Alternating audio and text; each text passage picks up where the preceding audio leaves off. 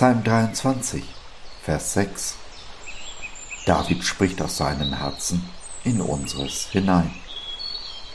Gutes und Barmherzigkeit werden mir folgen mein Leben lang, und ich werde bleiben im Hause des Herrn, immer da. O David, von welchem Haus sprichst du? Das Haus des Herrn, den Tempel, hat doch erst dein Sohn nach deinem Tod gebaut. Und obwohl du wusstest, dass er ihn bauen wird, so gibt es den Tempel heute nicht mehr. Er wurde vor knapp 2000 Jahren, bis auf die Grundmauern, zerstört.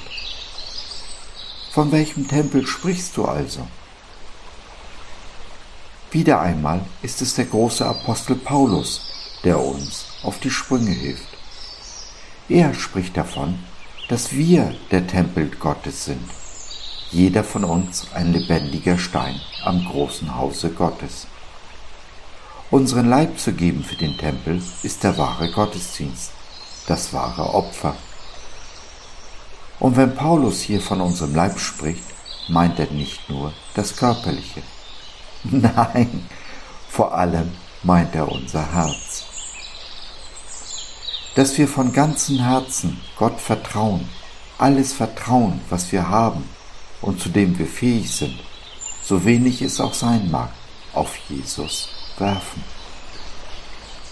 Weißt du, Jesus sagt selbst, dass es keinen großen Glauben, kein großes, starkes, mächtiges Vertrauen braucht, um Berge zu versetzen.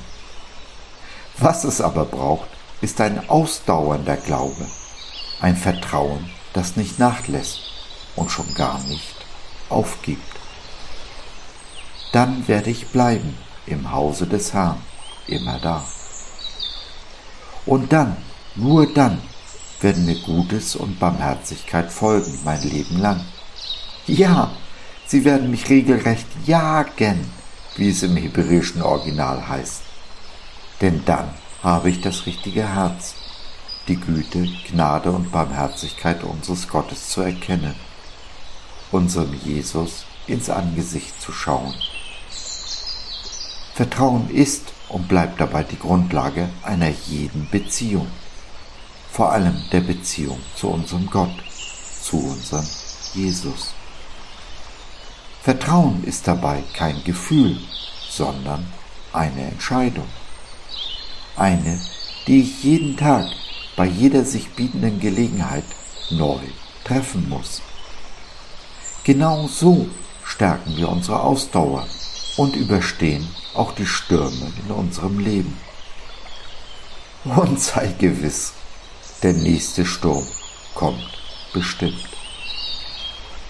Bist du vorbereitet?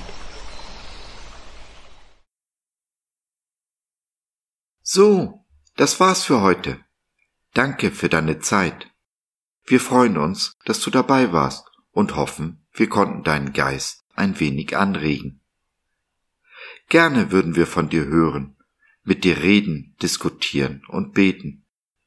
Und gerne würden wir erfahren, wie du die Dinge siehst, wie du sie verstehst. Besuche uns doch im Web, wir freuen uns schon sehr auf dich. www.gott.biz